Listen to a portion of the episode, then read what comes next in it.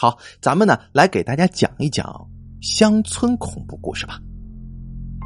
这自古以来，除了钟馗嫁妹是在晚上进行的，这所有的红白事儿基本上都是在白天，而且一般呢都是选择在上午的时候，呃进行，呃最迟的话呢也得在太阳落山之前。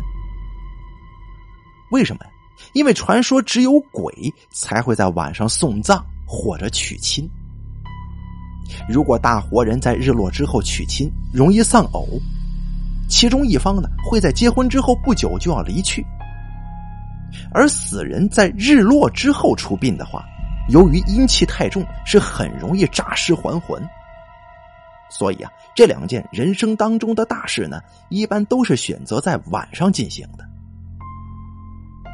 上学的时候，我们总是会错误的认为，这学校生活简直就如同地狱一般呢。为了寻找一点属于我们年轻人的乐趣，这到了晚上呢，我们经常会偷偷的跑出去玩。学校一般都在十一点之后熄灯查宿，这个学生们呢，也是在熄灯之后才会偷偷的翻墙出去玩。那个时候啊，能够提供给我们消遣娱乐的，往往也只有网吧这么一个地方。那天晚上放学的时候，大家在洗漱。张小开就跟同宿舍的几个兄弟商量：“哎，今天晚上咱要不要一起玩去？”其中一个当即就摇头表示：“我我不去了，我真不去了。我已经一连去了好几个晚上了，这白天还得上课呢，这困的不行，要让老师抓住就完了。我得在宿舍里边好好睡一觉。”这另一名学生也劝：“哎呀，今天晚上啊，这天这么阴，连月亮都看不到，没准啊，一会儿就下雨了。”我看你们歇一歇吧，今天晚上都别去了，得了。小开一听，那可不行啊！昨天我都跟几个朋友约好了，今天晚上一起玩游戏的，他们可都是大神级别的人物，这好不容易跟他们搞好关系，咱不去能行吗？最后啊，宿舍里面的几个人，除了一个叫做文东的被小开硬拉出来之外，其他人呢，当天晚上都没去，在宿舍里边休息。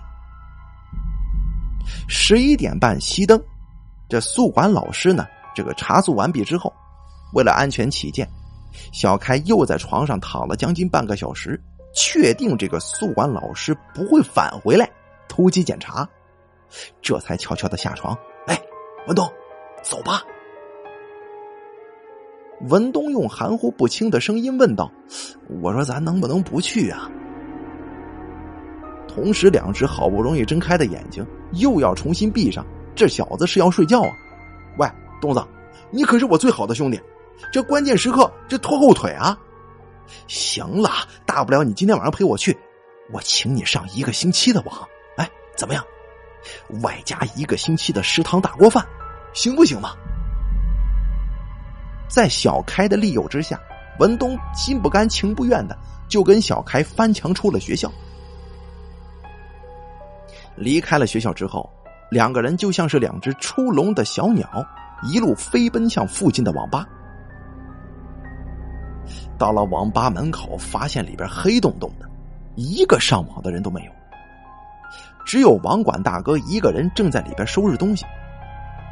看到小开他们来之后，就对他们摆手说：“两位兄弟啊，不好意思了，今天咱们这一片地下电缆呢坏了。”至少得明天上午才能修好，你想上网呢？明天再过来吧。说完就把文东和小开赶出门了，转身把网吧的大门上了锁。我就说今天咱不来不来，怎么样？这来了也是白来嘛。但是我跟你说啊，咱亲兄弟明算账，这一周的食堂大锅饭还有网费，这都得你出啊。妈的，你倒还真会是雪上加霜啊！放心吧，少不了你的。但是明天出来的时候啊，你可别像今天这么磨磨唧唧的。两个人呢，一边聊着天，一边就快步的返回学校。这会儿啊，这个天比刚才更阴沉了，天上的乌云已经遮住了整个天空，估计用不了多久就会有大雨倾盆。所以两个人呢，得赶紧赶到学校，免得被淋成落汤鸡。距离学校还有一段距离的时候，小开跟文东突然听到了一阵悦耳的唢呐锣鼓声，那感觉听起来是甚是欢乐喜庆。一开始的时候，他们还以为是有人在跳大秧歌什么的嘛。因为最近呢，天天晚上有一大群精力旺盛的大爷大妈们在这学校附近扭秧歌，还踩高跷、抬轿子啥的，把自己打扮成啊猪八戒呀、四大天王之类的，看起来挺有意思。这两个人一商量，这网没上好，咱去看看大爷大妈们扭扭秧歌，凑个热闹，哎，挺不错的，起码也不算是白出来一趟嘛。想到这里呢，两个人。就循着唢呐锣鼓声追过去了。他们来到了一条有些偏僻的街道上，只见一群穿着花花绿绿衣服的人，正舞动着腰间的彩带，这个敲锣打鼓的往前走。这些人呢，排了足有两三百人之多呢，啊，四个人一排，排着长长整齐的队伍，有挥动彩带的，有路边撒花的。这队伍最中央啊，有一台八人抬着的大红轿子。这轿子前边有一个男人，穿着红色的绸缎衣服，胸前戴着大红花，骑在一匹高头大马上，特别威风。哟，这大爷大妈扭秧歌挺气派的呀！小开跟文东看着这支长长的队伍，不禁感叹。小开跟文东啊，就站在路边看这支队伍。那顶大红轿子在经过小开和文东身边的时候，这轿帘啊就被一只洁白的玉手给掀开了。透过掀开的轿帘小开跟文东看到轿子里边坐着一个穿着大红衣、戴着金色凤冠的年轻女孩。那女孩的模样竟然跟他们班花哎长得一模一样啊！这两个人目瞪口呆的盯着轿子，伴随着一声惊雷，两个人这才如梦初醒，发现刚刚那支队伍已经消失不见了，天上下起了毛毛细雨。两个人呢就不再理会刚才的事儿了，加快脚步向学校跑。路边的一棵大树上，不知道谁拴了这么一条狗。见到小开跟文东之后，就张着流口水的大嘴，不停的叫唤。刚刚他们经过这里的时候，这只狗就被拴这儿了。但是看到他们之后呢，只是睁开眼看了看，根本不像是现在这般还叫的这么厉害。这两个人刚才看了一副奇景哟，这是结婚的吗？还是中式婚礼吗？心情挺好的，就冲这狗说：“你来呀，你咬我呀！”被恶狗叫嚣是一点也不生气，还站在离恶狗不远的地方挑逗他。这狗的脖子上有这么一个铁链子，绷得笔直。然而啊，他无法挣脱，只能够眼睁睁的看着这两个向自己叫嚣的少年越走越远。直到第二天上课的时候，还是没有见到小开跟文东的踪影。得知。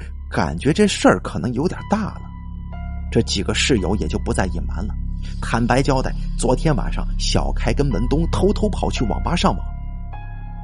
可是当找到网管的时候，网管承认自己确实见到了小开和文东，但是把他们赶走了，没有留他们上网通宵。具体上了哪儿，也不知道。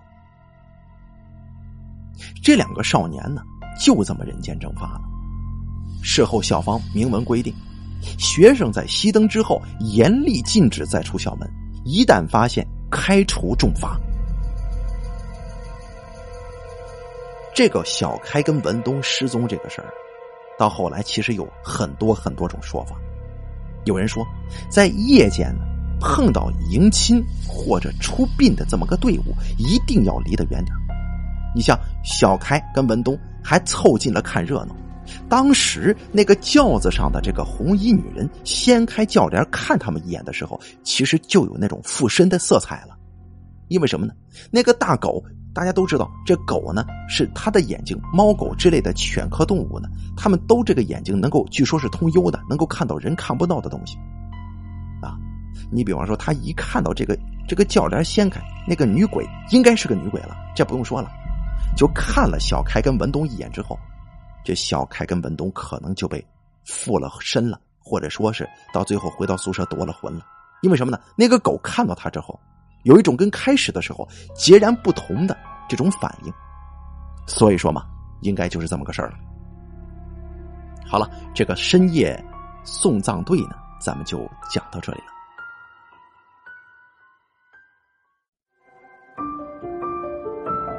本期故事演播完毕。想要了解大凯更多的精彩内容，敬请关注微信公众账号“大凯说”。感谢您的收听。